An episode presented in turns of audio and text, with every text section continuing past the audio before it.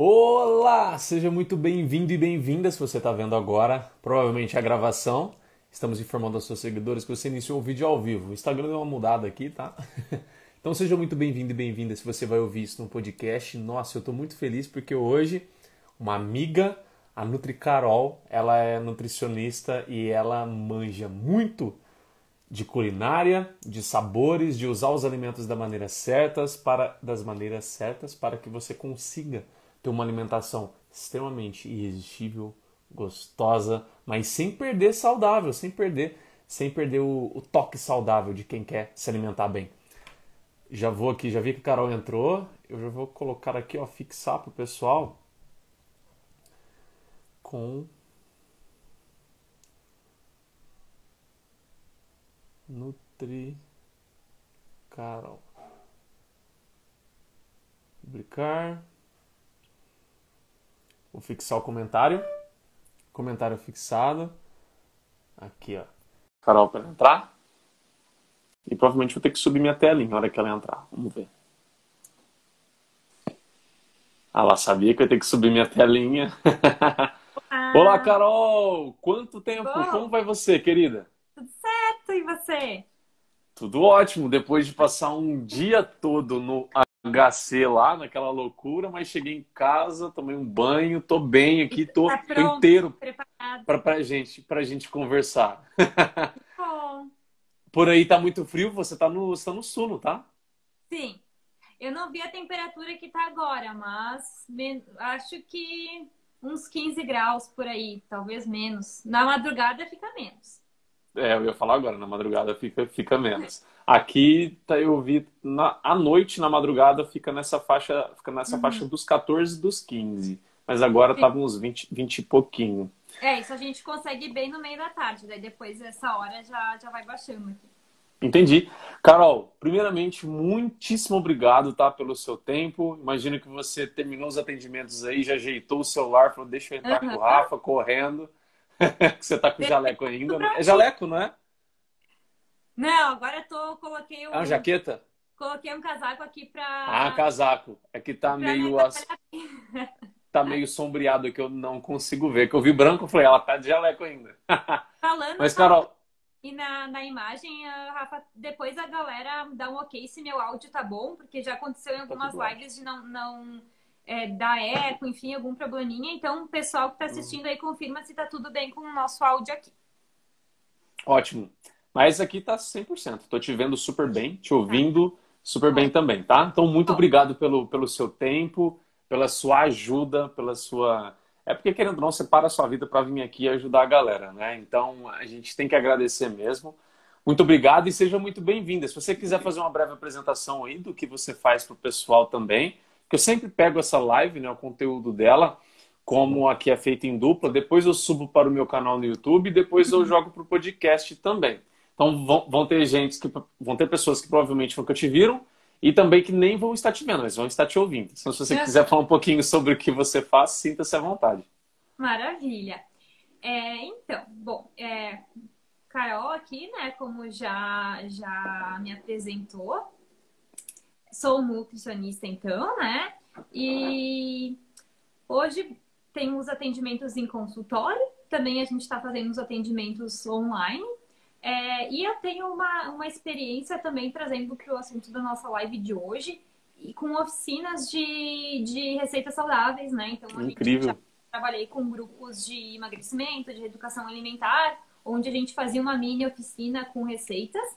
Também já, já dei uma, uma oficina um pouquinho maior para conseguir levar um pouco mais de, de conhecimento para as pessoas em relação a opções que são saudáveis, nutritivas e práticas de fazer em casa, né? Então, hum. tenho essa experiência já é, ajudando em relação a essa questão da cozinha mesmo. E também uhum. tenho a minha pós-graduação em vegetarianismo e gastronomia, onde eu consegui também me aperfeiçoar um pouquinho mais nessa nessa questão mais gastronômica mesmo e dentro da nutrição. Dentro da nutrição vegetariana, né? Que inclusive eu me interessei muito, incrível, né? Sim. É uma coisa que está crescendo no Brasil, principalmente uhum. esse lado mais gastronômico, né?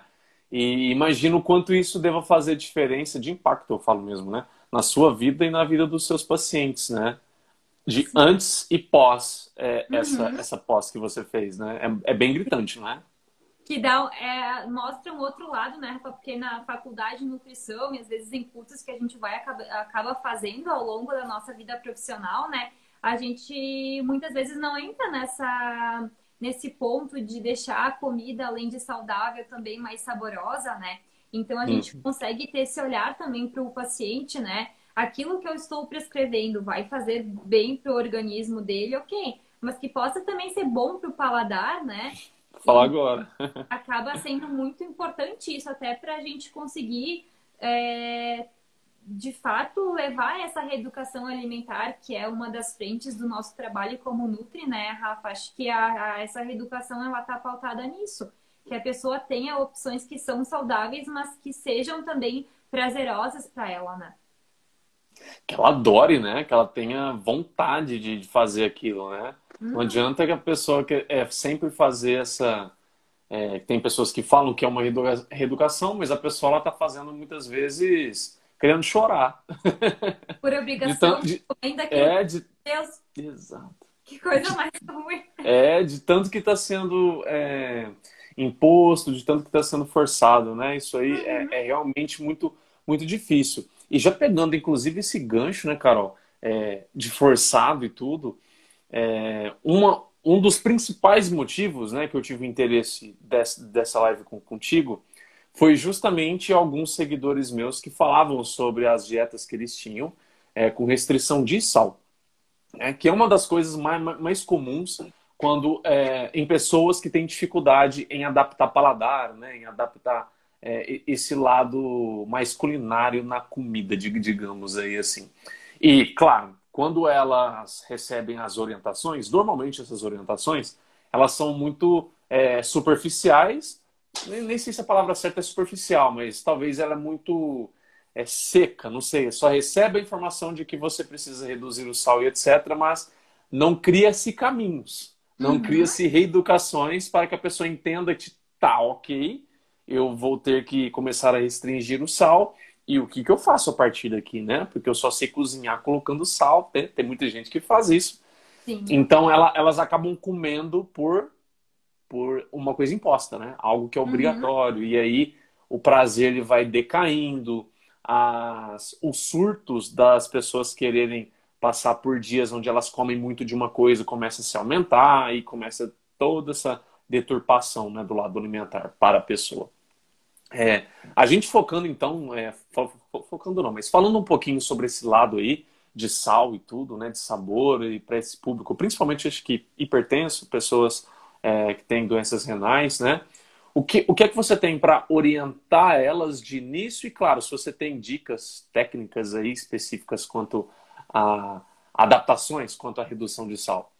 Uhum, maravilha. Bom, é, essa questão que tu colocou também, a gente observa que ela é uma orientação geral, porque se a gente for, fa for fazer a média do consumo de sal dos brasileiros hoje, a gente já está quase uh, duplicando, né? A gente come o dobro do que é uhum. recomendado, tá? Nós, uh, brasileiros, então, de modo geral. Então, é uma coisa que não somente para quem tem algum agravo de saúde que, que necessite da redução de sal, mas para todos nós, como população em geral, com certeza é importante que a gente repense no nosso consumo de sal, né? Então, é, para a gente conseguir reduzir esse tipo de componente, deixar também a nossa comida saborosa, o primeiro item que a gente vai pensar é que a gente ainda vai poder adicionar. Então, um dos erros é evitar o sal, corta o sal. E aí eu vou fazer uma comida e não adiciono nada. A gente é, sabe que o, o, sal ele tem essa questão de realçar um pouquinho o sabor, tá? Então, é, muitas vezes também que minha prof de, de gastronomia é, sempre comentava é que ele acorda a panela, ela falava, né? Então, ele vai trazer aquela construção do sabor das preparações. Então, a primeira coisa é reduz a quantidade do sal. Então, preparava com quantidade X, vou reduzir essa quantidade, mas ainda vou acrescentar no início da preparação bem pouquinho tá? Então ainda acrescenta uhum. essa preparação bem pouquinho. Depois a gente vai começar então a trabalhando com os nossos temperos naturais, né? Que eles vão ser a chave para a gente deixar essa comida mais saborosa. Então. Esse, então... Só, só, só ah. interromper rapidinho. Esse pouquinho que você falou, normalmente está tá ligado ao quanto que foi prescrito para a pessoa. Sim, também. Depende. Porque às vezes a pessoa lá ouve o, o pouquinho e ela não, não, não, sabe, né? Porque às vezes a pessoa lá recebeu uma prescrição. Olha, vai consumir, sei lá, um meio sachêzinho daqueles, né? Meio uhum. desse por dia, no máximo, né? Aí a uhum. pessoa tem que se virar nos 30 com, com, com aquilo. Então, esse pouquinho Sim. considera aquela quantidade. Considera a quantidade, né? Então, se a pessoa diz, ah, tu vai poder consumir uma colher de chá por dia de sal, se eu tô fazendo agora o meu almoço, eu vou usar sal e eu também sei que depois eu tenho que fazer minha janta. Então, eu vou colocar é. metade pro almoço, metade pra janta. E aí, esse sal eu já vou adicionar ali, uh, posso adicionar ali no, no início da preparação. É, e talvez até um pouco menos, porque o que, que a gente vai é, buscar sempre? Eu vou colocar um pouquinho de sal no início da preparação, vou depois colocar esses outros elementos naturais que a gente vai comentar em breve, e no final eu vou provar essa comida. E se eu achar que é necessário, eu posso, eu ainda tenho aquela quantia de sal para usar, eu vou acrescentar um pouquinho mais no final, que a gente chama da correção. Porque se eu acrescento muito sal no início e depois começo a usar mais esses elementos naturais, se a minha comida ficar salgada, eu não consigo dessalgar. Então é Entendi. é muito melhor colocar menos, começar o processo da construção de sabor daquele prato que eu vou fazer. E aí depois, se eu achar necessário, eu vou lá e corrijo com uma pitadinha um pouquinho mais de sal. Uhum. Isso aí está muito é, ligado a a dependência que muitas pessoas constroem, obviamente, sem, sem perceber, mas elas constroem uma dependência do sabor do sal, né? Então, ela, sei lá, tem de core salteado na cabeça dela, uma quantidade X de sal. Ela começa fazendo, por exemplo, o arroz dela na, com aquela quantidade de sal. Ela, sei lá, passa a, a, a cocção, até acrescenta algumas outras coisas, mas se no final ela, ela sentir alguma necessidade, ela ainda coloca mais um pouco de sal também. Uhum. É, então ela fica muito viciada no sal. E sem contar, né, que se ela já coloca a quantidade que ela já está acostumada, ela já está induzindo o sabor do sal que ela quer, mas ela não está se abrindo para outros sabores, né? Uhum. Que é o que você, eu imagino que você está querendo levar é, a discussão, né?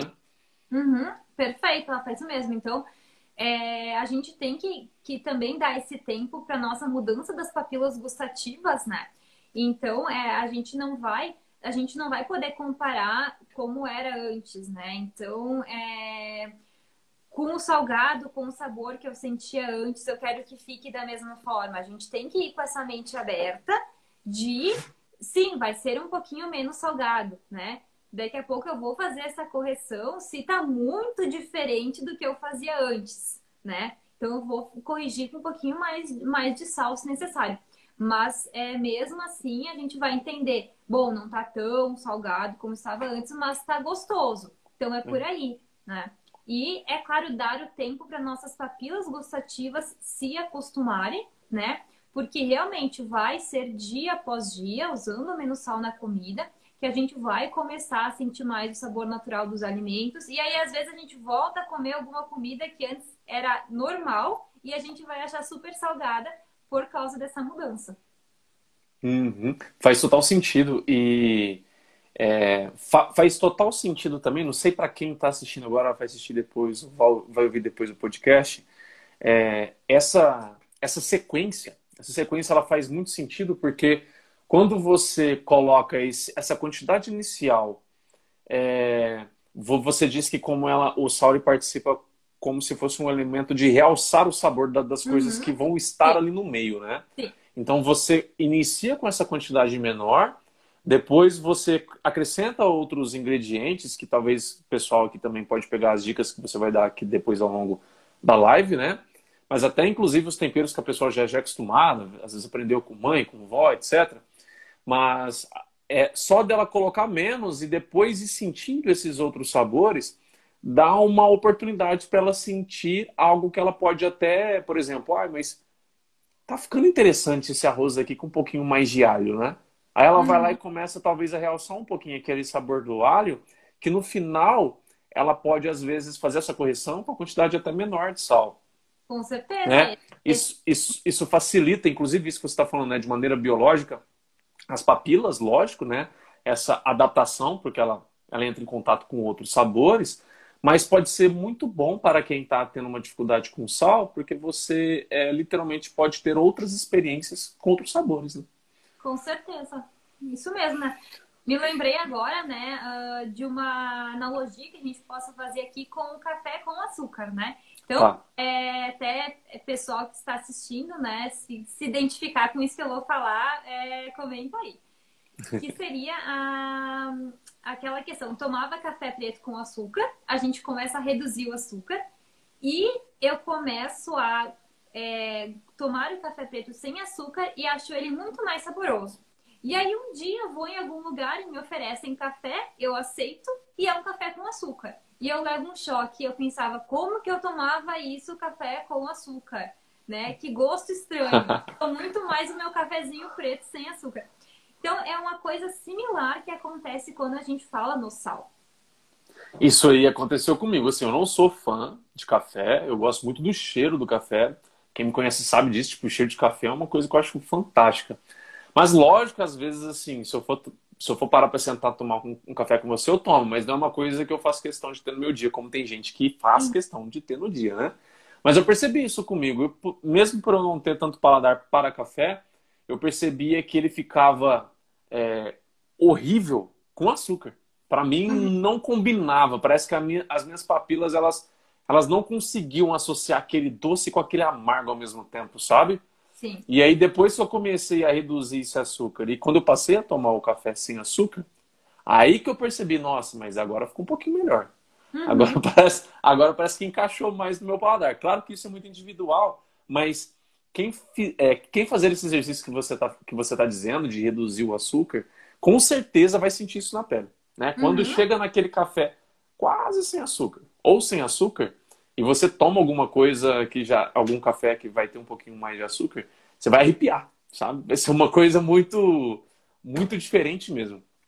É. Sim, pura verdade, tem gosto de xarope, né?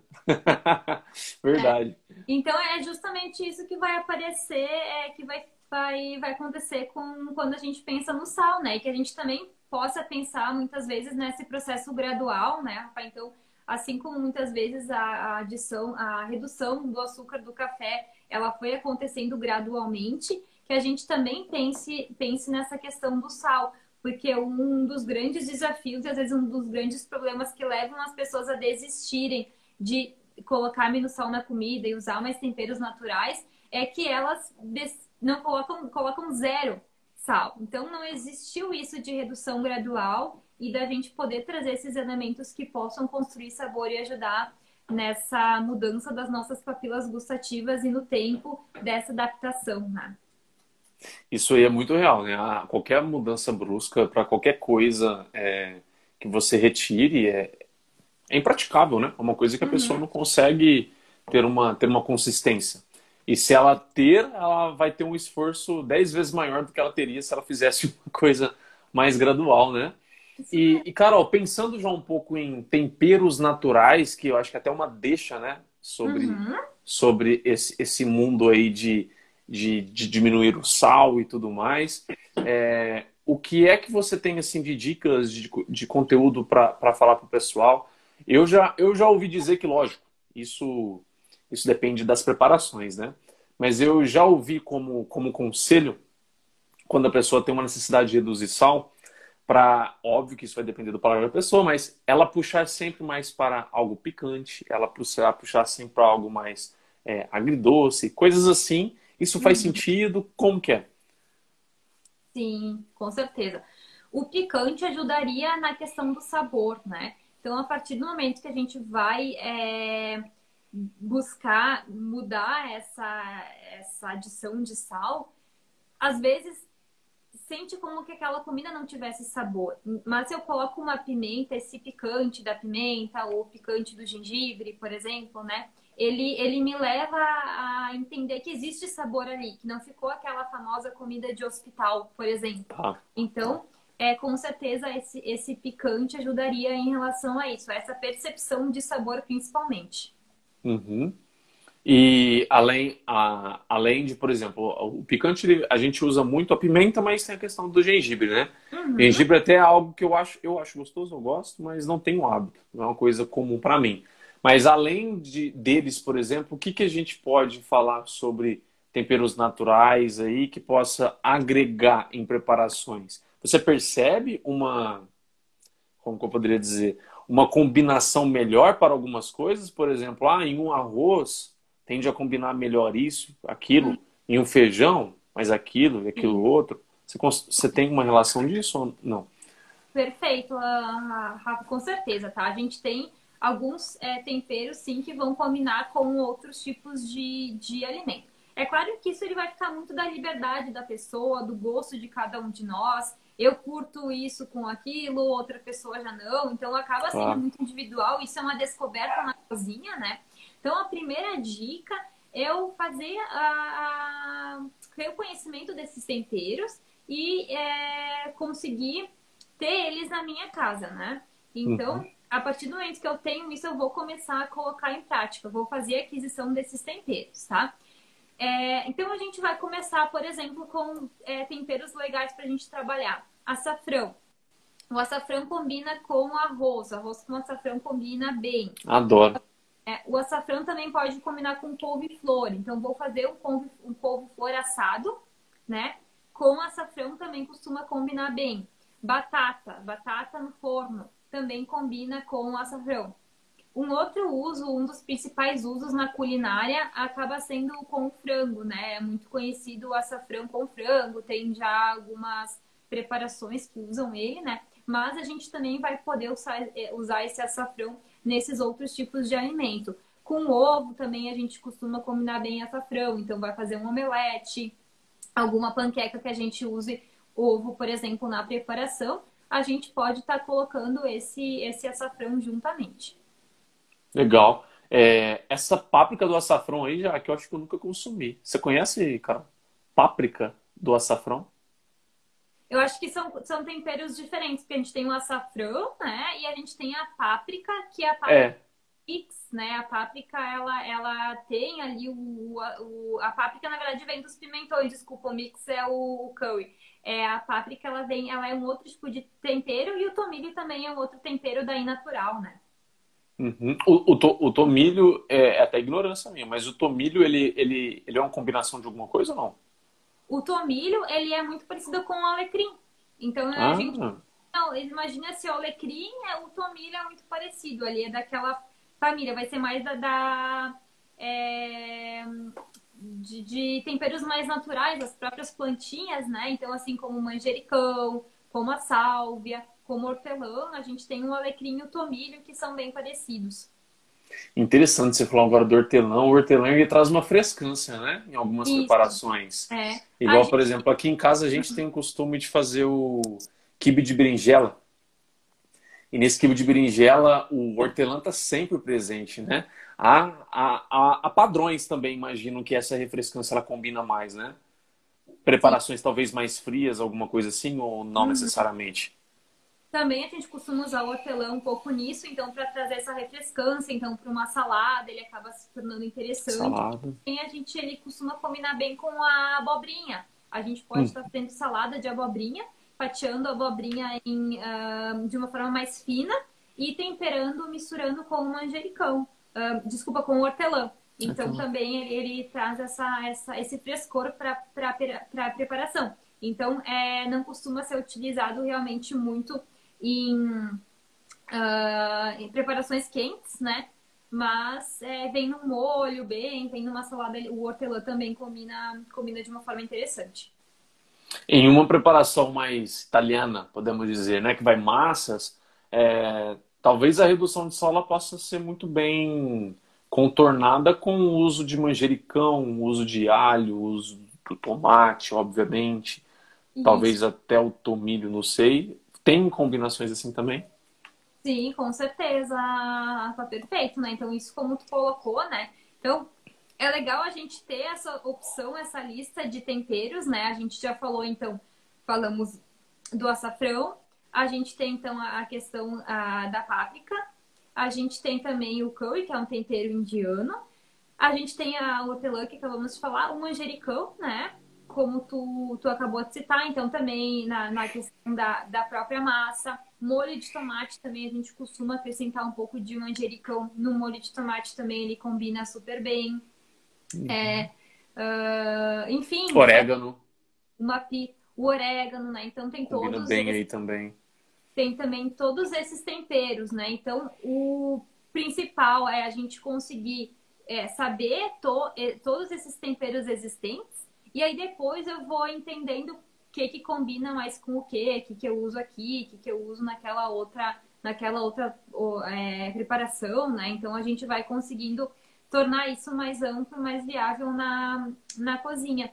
E, e em relação a essa questão dos temperos que eu separei aqui, que é uma, que é uma dica bem bacana, é, hum. é, que muitos desses temperos, né, a gente pode ter em casa.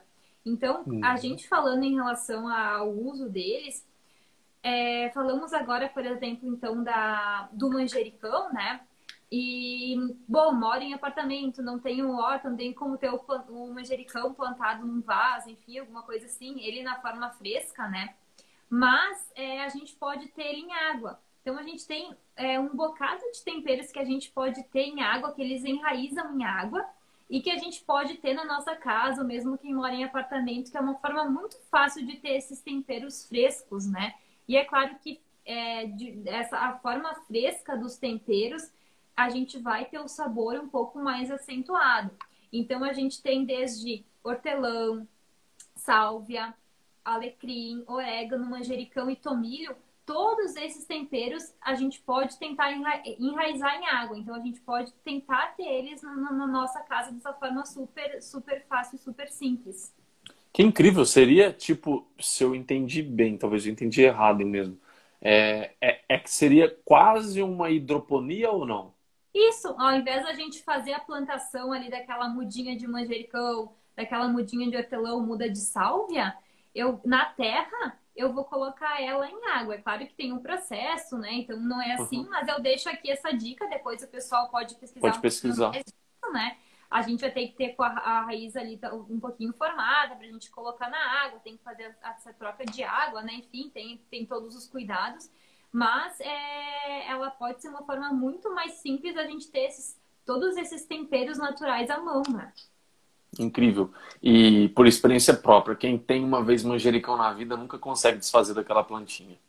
Que plantinha cheirosa, você come puro aquilo de tão gostoso que é. O manjericão e o, e o hortelã é até uma. É, é legal, né? Eu acho isso também, né, Carol? No sentido de. Cada um vai ter sempre algum temperinho ali assim que mexe com a pessoa, né? Tipo, é especial. Esses temperos, a pessoa ela pode, né? Ela pode testar em pratos, ela pode testar em preparações para ver se ela consegue encaixar aquilo, muitas vezes em uma restrição de sal, e muito bem não fazer falta, né? Uhum. Porque se a pessoa é apaixonada em uma coisa, ela pode fazer isso, né? Eu, por exemplo, aqui em casa a gente usa muito aquele, não sei se aí é o mesmo nome, tá? Mas aqui a gente chama de chimichurri. Uhum. Chimichurri. Ele é uma combinação de coisas também? É, né? Porque eu percebo que ele é bem misturado, né? Aquele, os Isso. grãos, as coisas dele. Aqui a gente é apaixonado nisso, né? Eu gosto de fazer muito, é, para você ter ideia, é, e minimiza a necessidade do, do, sal. Eu já percebi. Pego amendoim de, de petisco mesmo, amendoim, chimichurri. Eu pingo algumas, gostinhas, algumas gotinhas de limão, um pouco de sal, misturo. As gotinhas de limão fazem o sal pegar mais no, no, no amendoim, sem necessariamente colocar muito. E, nossa, aqui em casa todo mundo adora. É, perfeito. O chimichurri também é uma outra alternativa bem legal. Ele é um mix de especiarias, né? Assim hum. como o curry, ele, ele vai ter um mix de algumas coisinhas.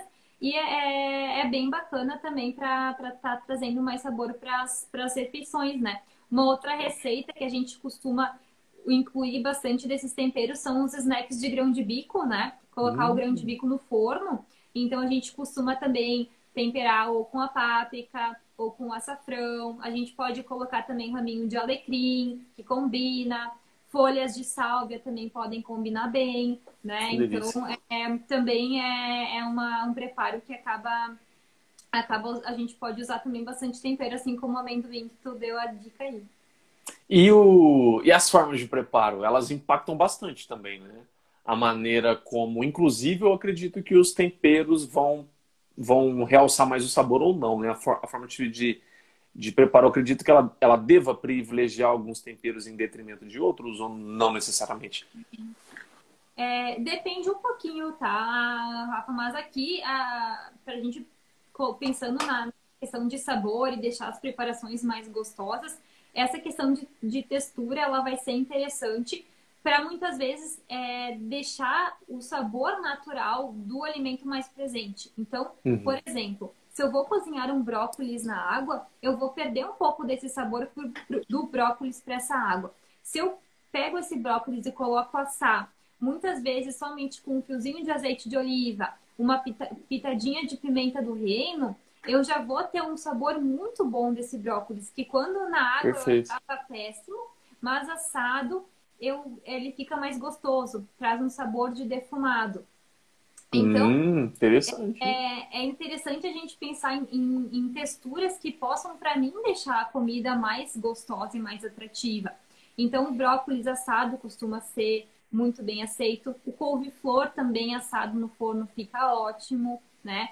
A, nós, eu acabei de falar dos snacks de grão de bico, né? Não curto muito grão de bico cozido, acho meio sem graça fazendo dessa forma assado e bem temperado, costuma ser muito bom também. Então, a gente tem essa questão de textura e forma de cozimento que com certeza pode, pode influenciar em deixar a comida mais gostosa. E nessa questão de temperos, né, Então, se eu vou cozinhar esse brócolis na água, por exemplo, por mais tempero que eu coloque, uma parte desse tempero ele também vai ficar nessa água e não vai. Bem verdade. Então, dependendo a gente usando forma de assar, por exemplo, seja no forno, ou seja nessas panelas elétricas, né? Ou cozinhando com menos água, ou até refogando, eu consigo com certeza ter um sabor melhor é, desse alimento. Ele não vai se, se, dissolver nessa água que eu vou estar cozinhando, né?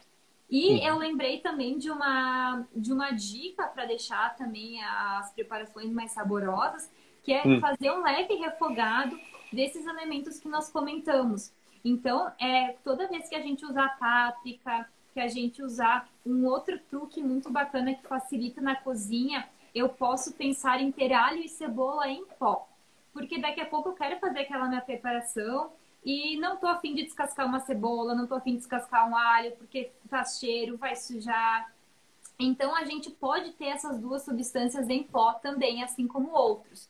E aí eu faço um leve refogado, então coloco lá um pouquinho de azeite de oliva na minha panela, coloco esse alho, essa cebola em pó, coloco a minha páprica, meu açafrão, a, é, que mais? Meu chimichurri, enfim, coloco esses temperinhos que eu vou e deixo refogar um pouquinho.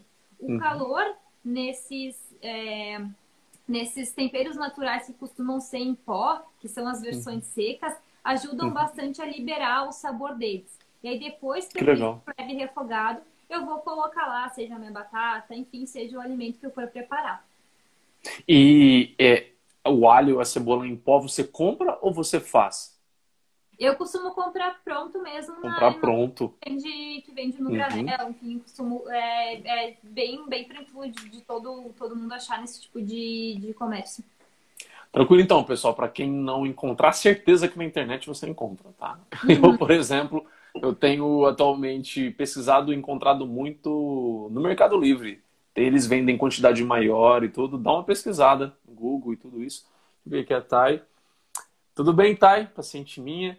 E aquela versão do alho que já vem picado e pronto nos potinhos. Eu acho que é aquela que vem triturada, né? Aquele alho triturado. Uhum. Ele tem um pouquinho de conservante, mas ele ainda é válido, na, na sua opinião, Carol?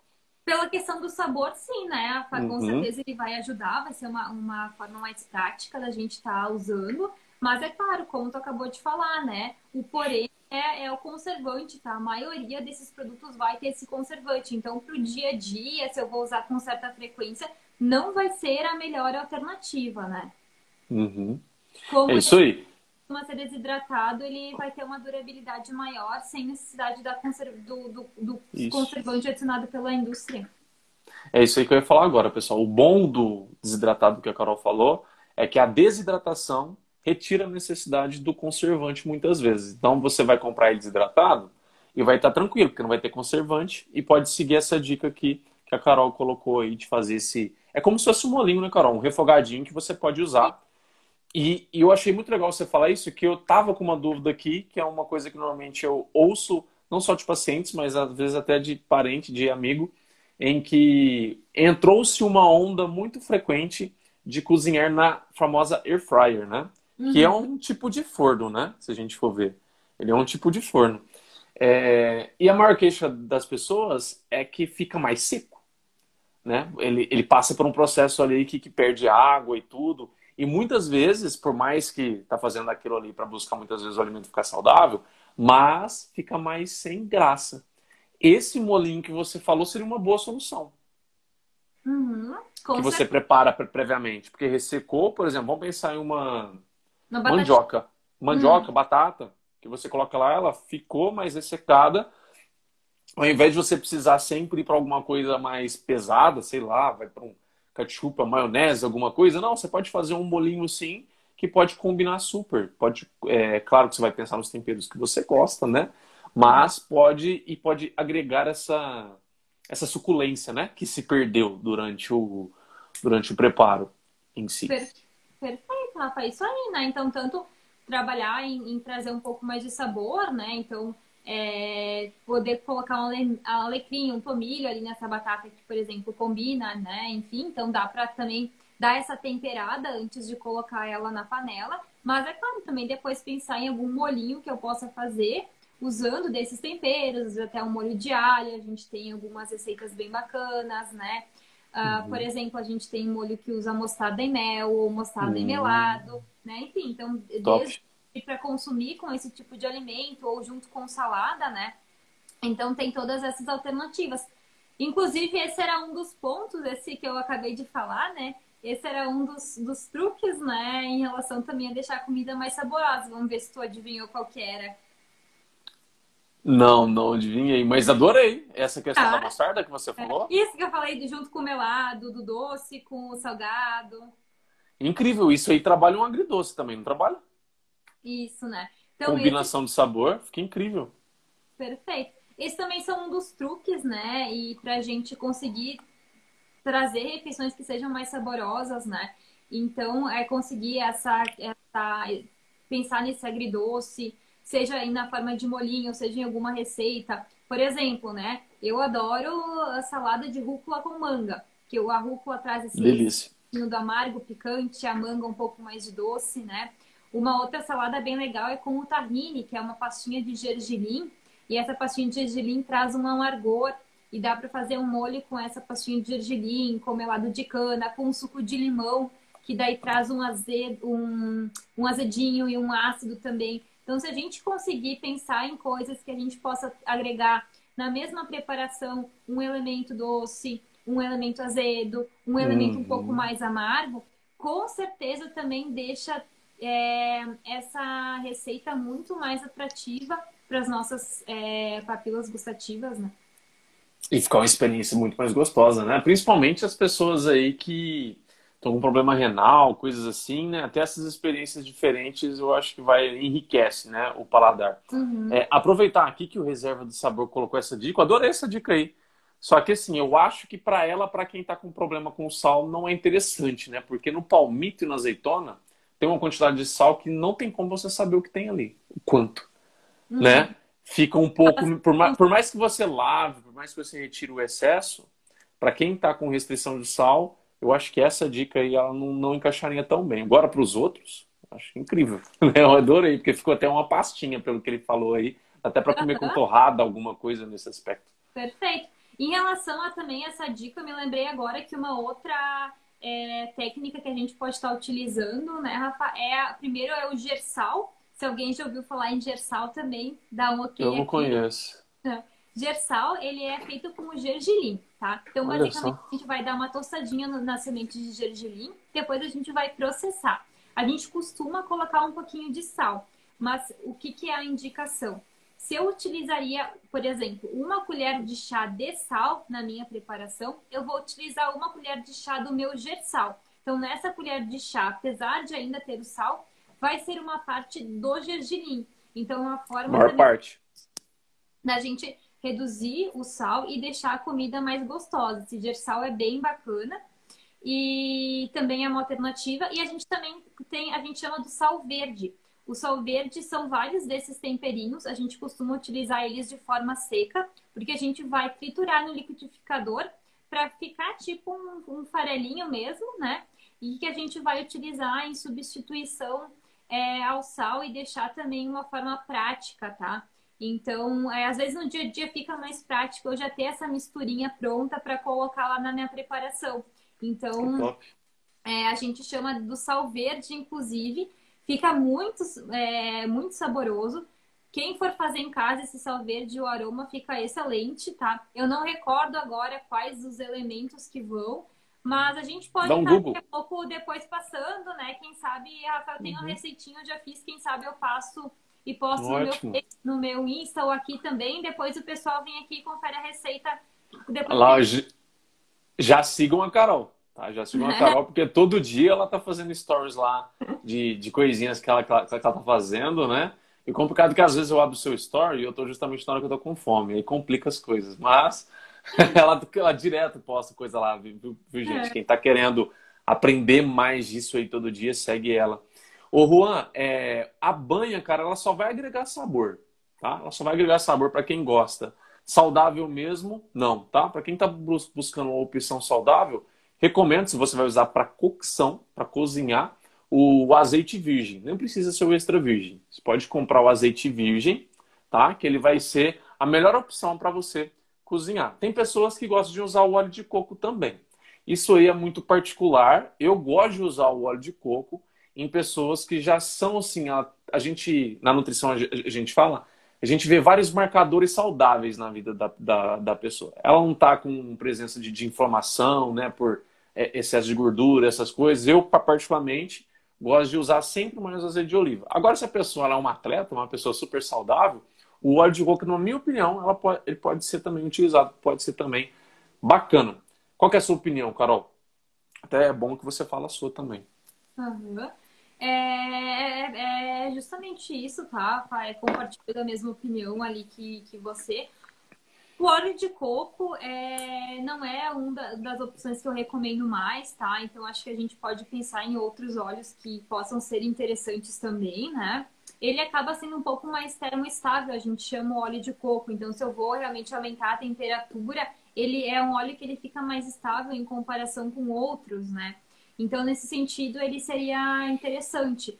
Mesmo assim, ainda considero que o azeite de oliva é uma das melhores opções que nós temos, né? Mas é claro que fazendo um rodízio com até um óleo de soja, um óleo de canola, um óleo de girassol, a gente observa que se com uso moderado, tá? É, não vai ser alguma coisa que vai nos prejudicar de modo geral. O, essa questão dos óleos a gente tem que ficar atento com o ponto de fumaça que a gente chama, porque a partir de uma temperatura a gente vai estar tá inativando todos os benefícios, né? Então não adianta de nada eu usar um azeite de oliva, que eu vou estar tá pagando mais por isso, colocar ele lá a uma temperatura maior de 250 graus. Eu vou estar tá inativando as suas propriedades, né? Então, é... considerando isso, eu ficaria com o azeite de oliva e dependendo da preparação que precisa de uma quantidade maior ou que vou usar temperaturas maiores que 200 graus, ficaria com rodízio de girassol, uh, soja, canola e milho, por exemplo, né? Legal. Então tá aí as nossas opiniões. é, uhum. Uma coisa, até falando um pouquinho sobre, sobre preparo, eu estava pensando aqui até no que a gente tinha conversado um, um pouco antes, que você tinha passado o que, os conteúdos que você pensou e tudo. É, para quem está buscando, claro, tem as pessoas que têm alguma restrição, que quer realçar, que quer tornar mais gostoso, mas também para quem não tem restrição, mas quer é, buscar de maneiras possíveis tornar sua, é, as suas refeições, as suas comidas cada vez mais gostosas, né? Pensando nisso, tem algum preparo que normalmente ele sempre deixa a comida, sempre não, mas a grande parte das vezes deixa a comida mais saborosa? Eu estava pensando aqui se é, tudo que for possível a pessoa assar seria uma boa opção. Porque o assar, pelo que eu me lembro da, da faculdade, ele realça mais o sabor, né? De alguma maneira. Uhum. Assim como ao vapor, se eu não me engano também. Tem alguma coisa assim, Carol?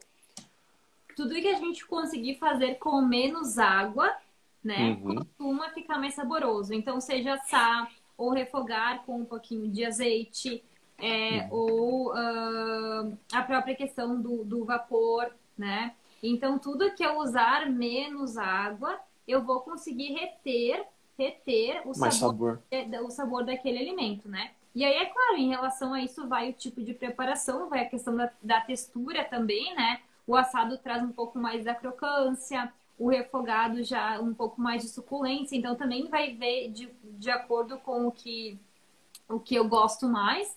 E é, a gente tem os coringas, né, Rafa? Que é o alho, a cebola, esses são coringas, costumam funcionar bem com a maioria das receitas e combinar bem com a maioria dos alimentos. Coringas também são os nossos famosos cheiros verdes, né? Então a salsinha hum. e cebolinha. Inclusive a cebolinha também é uma que a gente pode fazer em água. Normalmente tá? finalizadores de prato, né? Esses dois. É. São finalizadores de prato. Mas posso e, a Siri aqui ficou doida, desculpa. É. Imagina. E, e a gente tem então, a, essa, essa questão desses que são bem versáteis, né? Que, que a gente costuma ser que são os mais, os mais versáteis, que acabam combinando com várias coisas, né?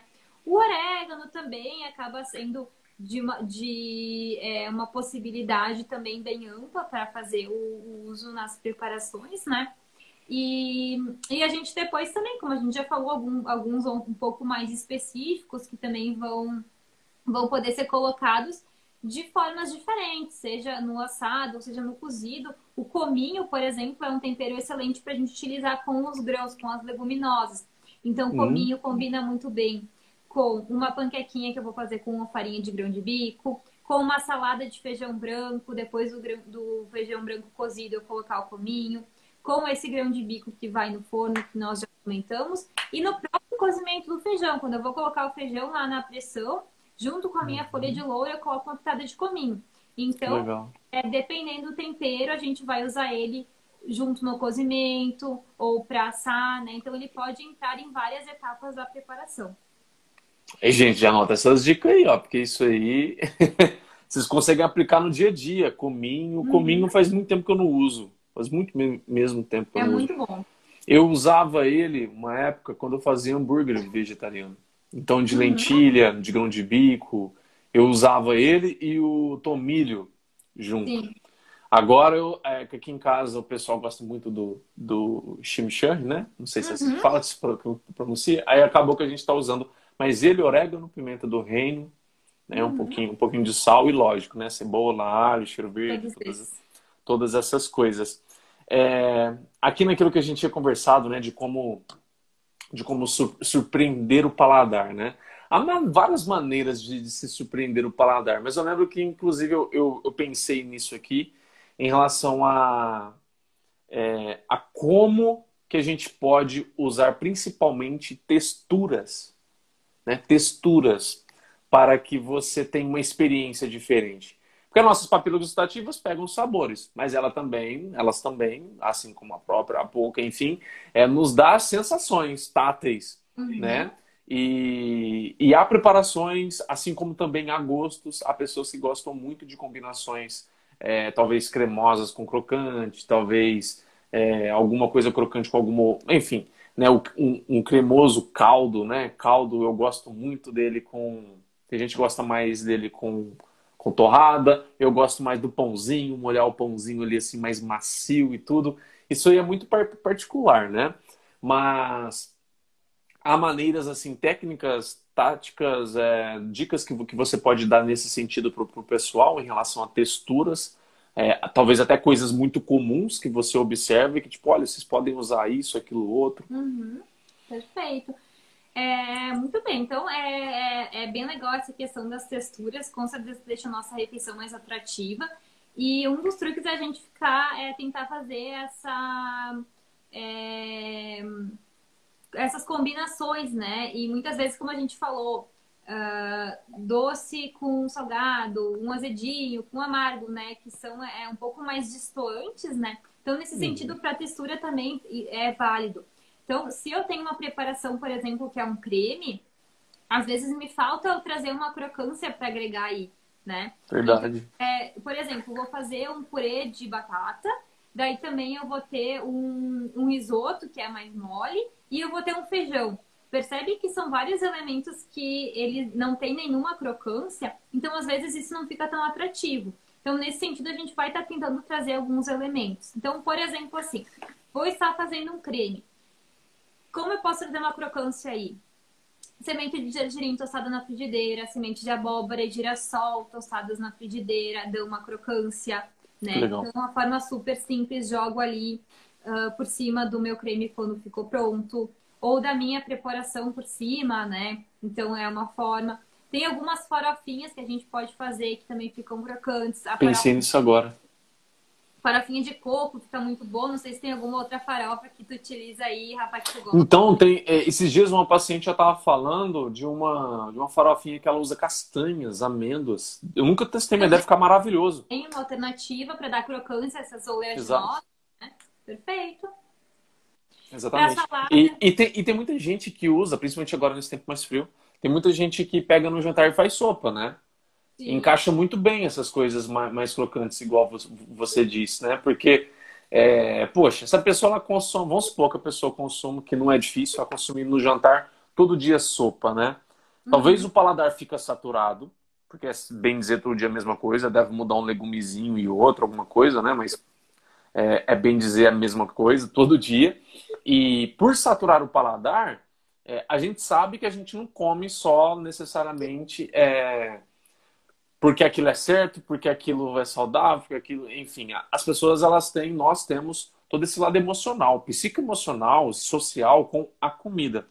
Então, se esse lado não é alimentado, podemos dizer assim, e está passando fome, né, bem entre aspas aí, é bem provável de, por exemplo, a pessoa ela come uma sopa e daqui a pouco ela vai ficar beliscando, né? Porque, porque foi sem graça, foi sem a gente fala o termo, né? Foi sem sal, não quer dizer que foi sem sal, necessariamente. Uhum. Mas foi xoxo, né? Foi, foi sem graça. Então, se a pessoa usa técnicas como essa numa sopa, de agregar coisas que dão uma, alguma crocância, que vão dar alguma textura diferente, que vai combinar, né? E isso só falando de textura, mas ela pode, obviamente, pensar em todas essas dicas que nós estamos falando aqui em questão de combinar sabores, mudar as combinações e tudo mais. Mas melhora bastante para quem tem esse, essa pegada da, da, da, sopa, né? Que eu sei que tem muita gente que tem.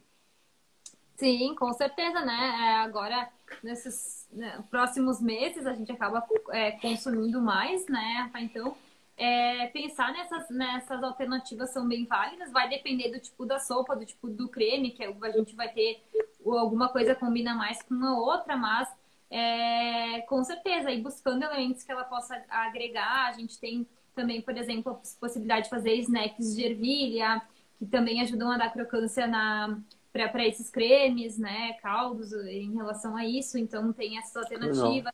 Fazer uh, os pãezinhos torrados, né? Então um pão 100% integral, um pão de semente, um pão mais saudável, a gente pode estar tá torrando no forno também para comer junto. Então, é, formas a gente realmente ficar satisfeito por inteiro, né? Tanto nutricionalmente quanto para o nosso paladar Existe, existe também, desculpa, Carol, achei que você tinha terminado. É, existe também, eu vi uma vez, é, biscoitos, biscoitos de sementes, biscoito de gergelim, biscoitos, é, uhum. é, com combinação de sementes, inclusive de girassol, acho que eu vi. Você lembra se era girassol, abóbora com, com, com gergelim.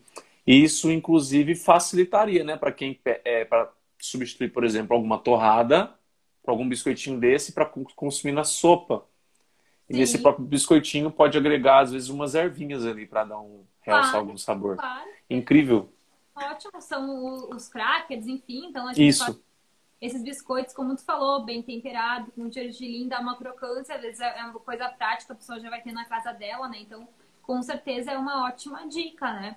E, e passando da sopa para um outro prato que a gente também pode usar essa questão de, de texturas é nas saladas, né? Então, muitas hum. vezes a gente tem dificuldade em comer aquela salada porque aquela salada ela é sem graça.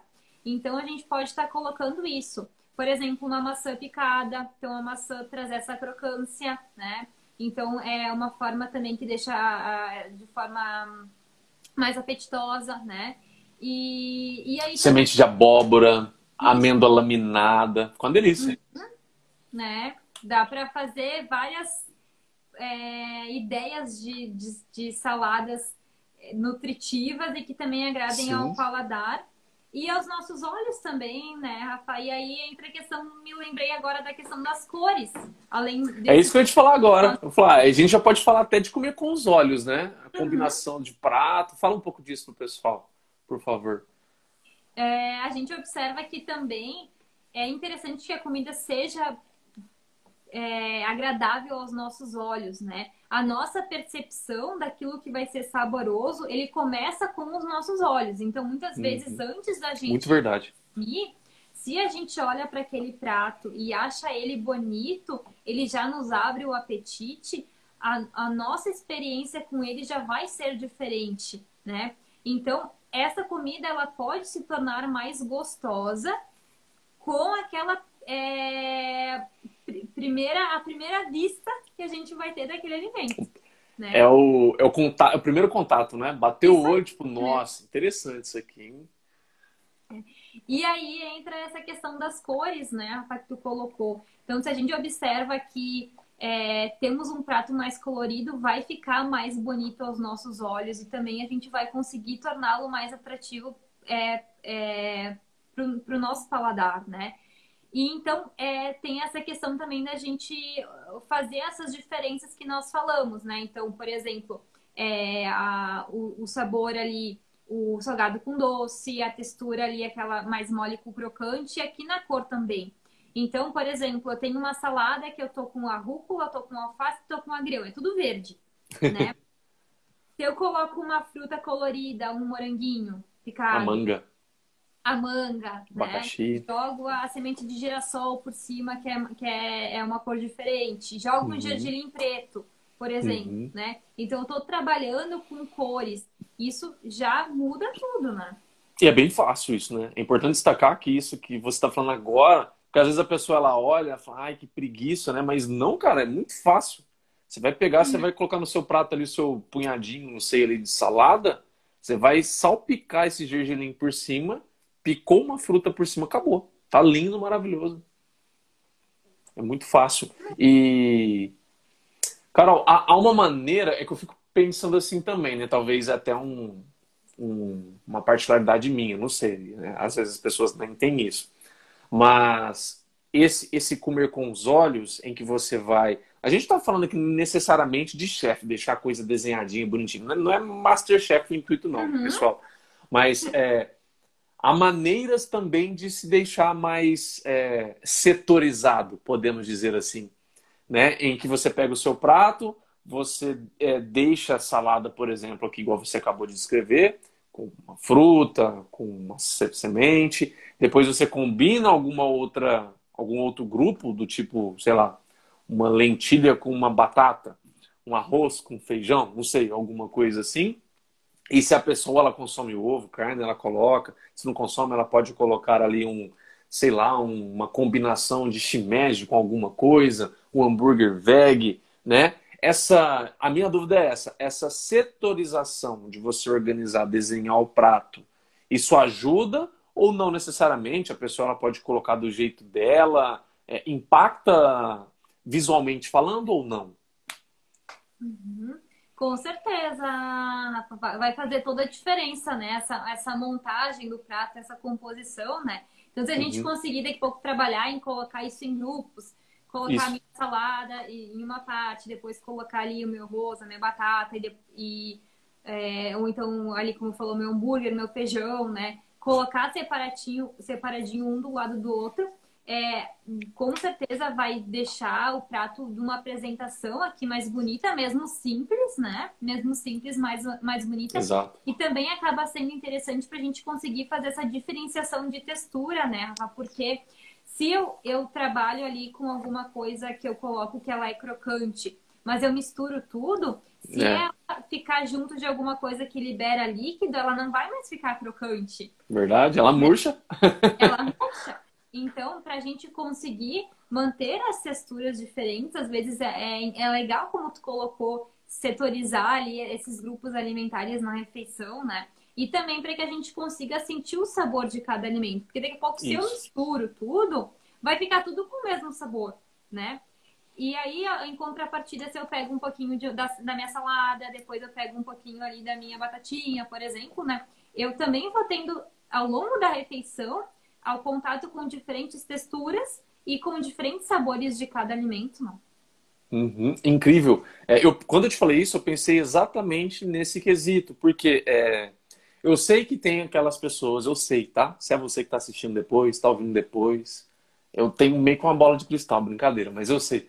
É, as pessoas, quando ouvem essas coisas, elas devem achar lindo, maravilhoso, mas talvez na prática elas podem ter uma. É, que palavra eu uso? Mas não é rejeição, mas um freio, uma resistência, do tipo talvez uma preguiça, alguma coisa, e vai fazer o prato como sempre fez. Talvez a pessoa vai lá, joga arroz, joga feijão, joga salada de qualquer jeito, joga proteína, qualquer coisa, e fica do mesmo jeito. Gente, a gente está aqui é, dando essas dicas é para justamente você começar a o quê? Modificar a maneira como você come. Porque é, se você é, ouve isso, acha maravilhoso, e você só vai deixar para comer essas coisas, por exemplo, em um restaurante que vai ter um. um... Ai, quando, quando a pessoa se serve, como que fala mesmo? Sumiu. É o self-service, o Self-service, que você vai lá, você vai pegar a bancada toda, você vai escolhendo, você vai montando lindo, maravilhoso. Se você for deixar só para essas situações, só essas situações vão ser realmente assim, é, que vão realçar, que vão se destacar. Agora, no seu dia a dia, você escolhendo coisas que podem ser é, é, reais, que possam ser é, não com tanto tamanho, esforço, um parto para você, digamos assim, mas que você consiga elencar os, os, os, alimentos, as dicas, os temperos, tudo que a Carol está colocando aqui para você, com o mínimo de esforço, só você modificando um pouco como você monta o seu prato, você já pode, nossa, ter uma experiência incrível. Né? Você pode deixar de ter aquele prato sempre do mesmo jeito, que coisa crocante se perde no cremoso, que, enfim, você perde toda a chance de ter uma experiência muito mais gostosa, só de você, às vezes, setorizar, só de você, às vezes, mudar a, a ordem que você monta um prato, mudar a ordem que você usa os, os temperos. A Carol, no início da live, ela começou falando lá do sal, sempre começar com um pouquinho dele que ele vai realçar outros sabores e tudo mais. Então, só de você fazendo essas pequenas mo modificações, é o que a gente chama de é você colocar pouco esforço e ter um resultado considerável, né? Daquela lei de Pareto. Não sei se você já ouviu uhum, falar, Carol. Sim. Né? É, você, às vezes, com pouco esforço, a gente está falando aqui que você não vai ter esforço, vai ter um pouquinho, porque você vai sair da sua zona de conforto, vai montar o prato do mesmo jeito, temperado do mesmo jeito, preparado do mesmo jeito. É um pouquinho de esforço. Só que, às vezes, o impacto que aquilo tem na sua refeição, é, na experiência, você vai olhar assim e falar: nossa, mas vale muito a pena. Que negócio bom que eu fiz, né? Teve que fazer essas pequenas modificações aqui para ter essa experiência, para nossa sentir esse sabor, para sentir essas, essas texturas e tudo mais. Que inclusive, né, a gente falou meio que por cima, mas é, o mix de temperatura na refeição também muda bastante, né, Carol? Você combinar às vezes quente, frio, Inclusive o próprio, me veio na mente agora, o próprio petit gâteau é assim, né? Você uhum. realça muito uma coisa quente com uma coisa fria e esse essa disparidade né, entre em, essa, essa, grande diferença, o seu paladar, as suas, as suas, suas papilas e todo também os, as, o sensorial nosso, ele capta. Então, só de você, às vezes, focar em fazer pequenas modificações que nós estamos colocando aqui para vocês, pode se tornar assim é, mais fácil, mais acessível do que às vezes você pensa, né? É, uma última pergunta, Carol, que a gente já falou sobre combinações de, de sabores, né? A gente já falou aqui da pessoa usar o que ela gosta, combinar os sabores com os outros, mas eu acho que isso aqui tem muita gente que tem dúvida, que é a tal da uva passa. Uhum. Tem muita gente, eu sou uma delas, tá? Tô mudando isso mas eu fui uma forte dessas pessoas. Que a uva passa meio que traumatizou a pessoa e a pessoa ela, ela se fecha para não experimentar combinações diferentes de sabores, né? Uhum. Que dica que você tem, por exemplo, uma pessoa que se traumatizou com uma uva passa, dela, sei lá, começar a fazer uma combinação diferente para ela começar a se sensibilizar, tirar esse trauma da uva passa, que talvez eu, pelo menos, Uhum. Sempre quando ia em almoço na casa de vó, meu Deus, as vós sempre colocavam uva passa no arroz, que me matava. Em uma tábua, né? não gosta muito do Natal, né? Natal pois tá, é, menina. Pois é. Mas tem dica, tem alguma coisa que você possa falar para o pessoal que está um pouco traumatizado, para eles se abrirem a combinar sabores, começar a experimentar coisa nova aí? Você tem alguma dica nesse sentido ou não? A gente pode iniciar tanto que a uva passa, ela vai principalmente nos trazer o doce, né? Então a gente pode pensar em tentar buscar esse doce por outras frutas. Então, por exemplo, a gente já comentou aqui da manga, que é uma fruta bem docinha. O moranguinho poderia ajudar. O próprio abacaxi fica bom com saladas, com saladas, né? A gente consegue também. Ele puxa pro cítrico bastante também, né? O abacaxi. Também, né? E as próprias vezes questão de molho. Então, por exemplo, um molinho de, de uma geleia de pimenta. Então, que a geleia hum, a gente também verdade. tem essa questão do docinho da geleia. Então, na verdade, é mais uma questão de eu entender o gosto que aquilo vai me trazer na boca. Porque depois que eu vou mastigar a uva passa com os outros elementos, ela vai liberar esse doce. Então eu vou tentando trabalhar com essas outras alternativas que poderiam também gerar esse doce, mas de uma forma diferente, né? E aí se eu vou começando a gostar e achar saboroso, fica mais fácil de eu dar uma segunda, terceira ou quarta chance para tal da uva passa. Às vezes, né? Isso que você falou, eu acho que gostei muito, porque é, eu até me coloquei no lugar, porque o que me traumatizou foi. É, é que eu sou muito de. Isso hoje não mais tanto, mas eu sou muito no, no quesito de, de setor de comida, né? Quando eu levo, por exemplo, arroz, feijão à boca. E se antes, nesse arroz, feijão à boca, eu encontrasse uva passa, aquilo acabava para mim, uhum. né? Mas, por exemplo, fruta em salada é uma coisa que para mim sempre combinou muito. Eu sempre gostei muito. Morango, kiwi, manga, abacaxi, laranja eram sempre frutas que sempre combinavam bastante. Então, se alguém que está é, assistindo, vai assistir ou vai ouvir a gente, tem alguma alguma resistência maior e você percebe alguma relação, por exemplo, ah, não sei, eu não gosto do doce quando eu estou comendo carne, eu não gosto do doce é, sei lá, do cítrico quando eu estou comendo é, arroz, feijão, né? comida que a, gente, que a gente fala, né? Por que você não começa de uma outra, outra maneira? Por exemplo, pela salada, né? Uhum. Começa, às vezes, até pela deixa que a Carol falou da, da, da geleia. Talvez você não precisa ir para para grande refeição como almoço e jantar. Você possa começar testando em lanches, usando uma geleia que ela puxa para para, para a pimenta, em uma torrada, em algum pão, com com alguma fruta, com, sei lá, com iogurte, não sei. E você vai testando, vai fazendo é, justamente diferente daquilo que te, te, traumatizou, se você foi traumatizado, se você não gostou. Eu sei, eu sei disso porque eu acompanho alguns perfis e normalmente na época do Natal esses perfis fazem pesquisa relacionada ao uva passa. E tem muita gente que vota ligada ao uva passa, que não gosta, que não estraga comida e tudo mais. Então, se é você uma dessas pessoas, inclusive para quem está assistindo agora, se é você uma delas, já comenta. Eu sou uma delas, eu sou, uhum. eu sou, porque eu era uma delas. Então, talvez se é o seu caso, já, já, já começa a testar de uma maneira diferente. Não precisa necessariamente naquilo que você tem dificuldade, né? Faça o seu paladar se adaptar em outras coisas, numa salada, igual a gente está falando aqui, para depois que você já talvez se acostumou, já sensibilizou ir de fato para aquela comida e testar alguma coisa diferente, né? Você concorda, Carol? Você é, discorda? Quer acrescentar alguma coisa a mais? Com certeza, concordo sim. É isso mesmo, né? A gente dá é, essa chance para novas possibilidades também, né? E tentando de outras formas, é, molhos, né? Eu lembrei molhos. que tem, por exemplo, o molho de maracujá, também é uma outra alternativa. Nossa, que legal. Né? Então, é justamente é por aí a gente se permitindo testar esses novos sabores e fazer essas experiências, né? Acho que o, o legal aqui é pensar em todos esses truques e o que a gente falou hoje de uso de temperos, de novas possibilidades culinárias, como uma experiência. Está tudo bem se eu provar a primeira vez e não gostar, é, uhum. vou tentar uma outra Bem forma, lembrado.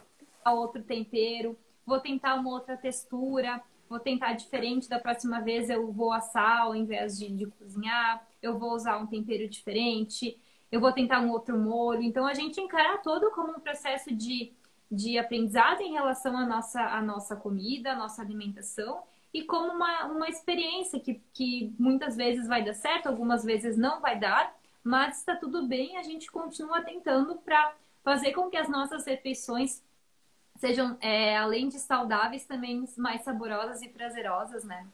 Oh, muito mais prazerosas. E adorei você é, falar isso, porque, gente, é, não sei se você que acompanha a gente sabe, mas o seu paladar ele começa a ser construído na infância.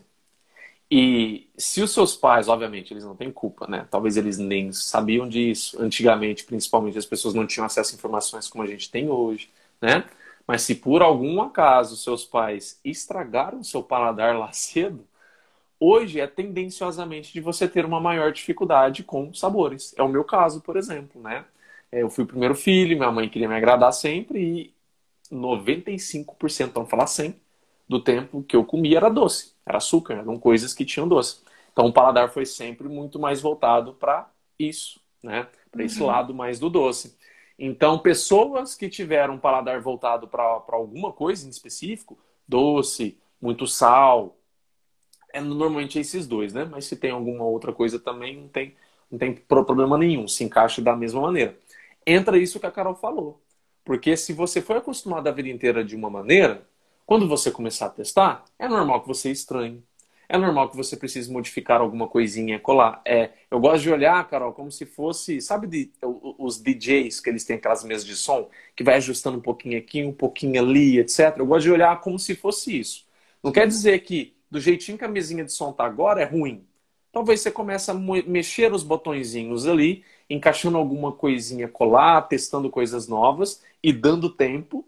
Isso já aconteceu muito comigo, não sei se com você e com quem está assistindo ou ouvindo depois é, uma coisa que eu não gostava, passei a gostar. Uma coisa que eu gostava, deixei de gostar. É natural, o nosso paladar ele vai se adaptando, ele vai entrando por experiências diferentes. E quanto mais você coloca ele em experiências diferentes, mais ele se adapta, né, cara? Maravilha, muito bem colocado, né?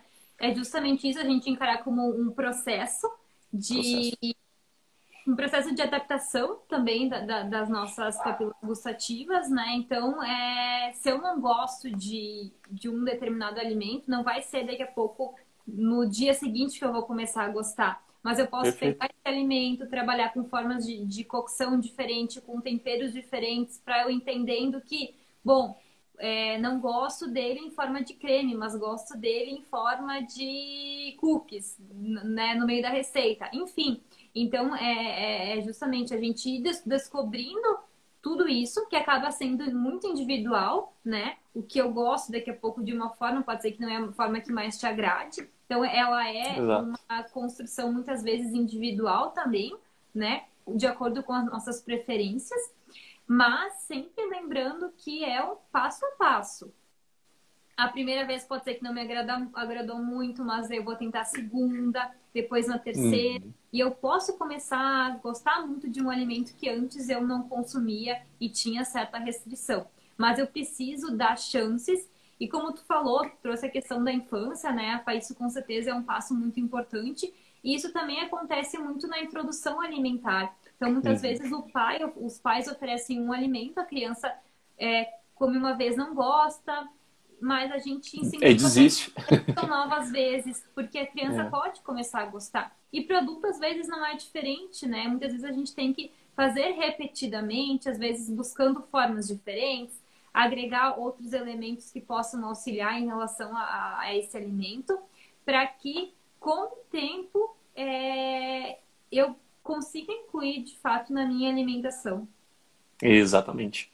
Carol, adorei mesmo, aprendi muito. Acredito que quem assistiu, quem vai assistir, quem vai ouvir depois também. Inclusive, tá? Agora, claro, quem, quiser, quem tiver pergunta aí, pode deixar perguntas para a gente ao vivo enquanto a gente vai finalizando. Mas depois, quem for assistir, quem for ouvir o podcast, vai lá. A Carol, tá? Para quem, quem não sabe, é arroba Nutri Carol. Vai lá, segue ela, pergunta alguma coisa em específico, né? Se é mais desse desse lado da, da hum. culinária de, de, tudo aí. Ela, ela entende muito mais do que eu. Então ali a Lani já falou, muito bom, que adorou, que bom, Lani. Eu estava ansioso para falar com a Carol, justamente que eu ia aprender muito com ela, eu tinha certeza disso.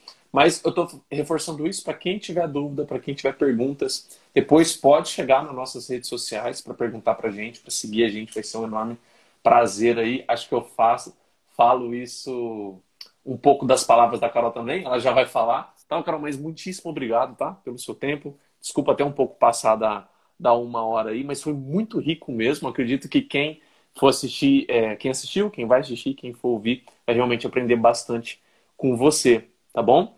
Quiser falar aí alguma, alguma coisa aí pro pessoal, fique à vontade. Uhum. Futuro é vegano, concorda, hein? É. é verdade. Agradeço pelo convite, né? Sempre, sempre bem bom a gente fazer essas trocas, né? Que, que enriquecem a todos nós. Então, é, foi bem, bem especial estar essa noite aqui com todos. E adorei aqui os comentários, né? É muito gratificante para nós saber que foi, foi válido e que a gente consiga colocar isso em prática já no nosso dia a dia, nas nossas refeições, né, rapaz? Se a gente conseguiu aqui com é, com esse nosso bate-papo. Um pouquinho mais de uma hora. pessoas, estimular para que as pessoas é, tenham uma outra visão de alimentação saudável e, e, que tenham mais carinho fazendo as refeições, né? E, e consigam aumentar a sua experiência em relação a, a essa comida, é, que seja com certeza muito mais atrativo, mais saboroso e mais prazeroso é, a gente já teve a nossa missão cumprida, né? Com certeza. Então já fico muito feliz. É isso aí. É, lem... Pode conosco. falar. Claro, com certeza. Gente, muito obrigado por quem, quem esteve, quem vai estar e quem vai nos ouvir também depois. É, gostaria só de só acrescentar um pouquinho do que a Carol disse, né?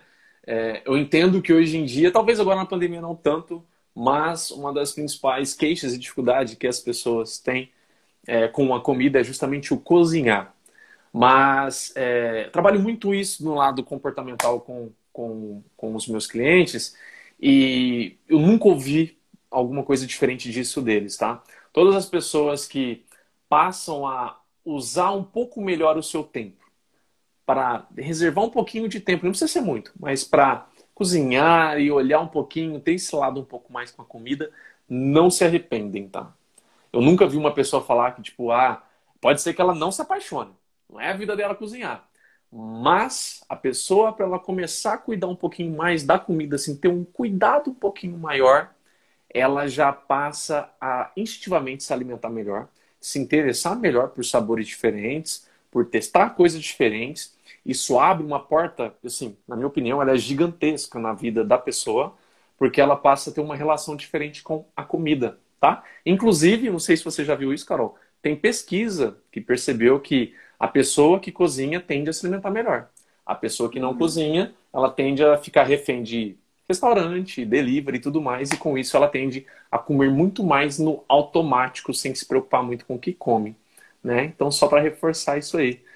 Gente, Adorei. Amanhã tem vídeo novo, tá? Para quem me segue, para quem tá chegando pessoas novas. Eu vi que umas pessoas que te seguem começaram a me seguir. Pessoas que adoraram a Carol aqui hoje, que me seguem, sigam a Carol também. E fiquem com Deus. Se cuidem nesse, nessa pandemia maluca aí. Sigam as nossas dicas que vocês não vão se arrepender. Carol, um beijo especial. Desculpa pelo tempo. Bom descanso, tá bom? Beijo. Tchau, tchau. Beijo.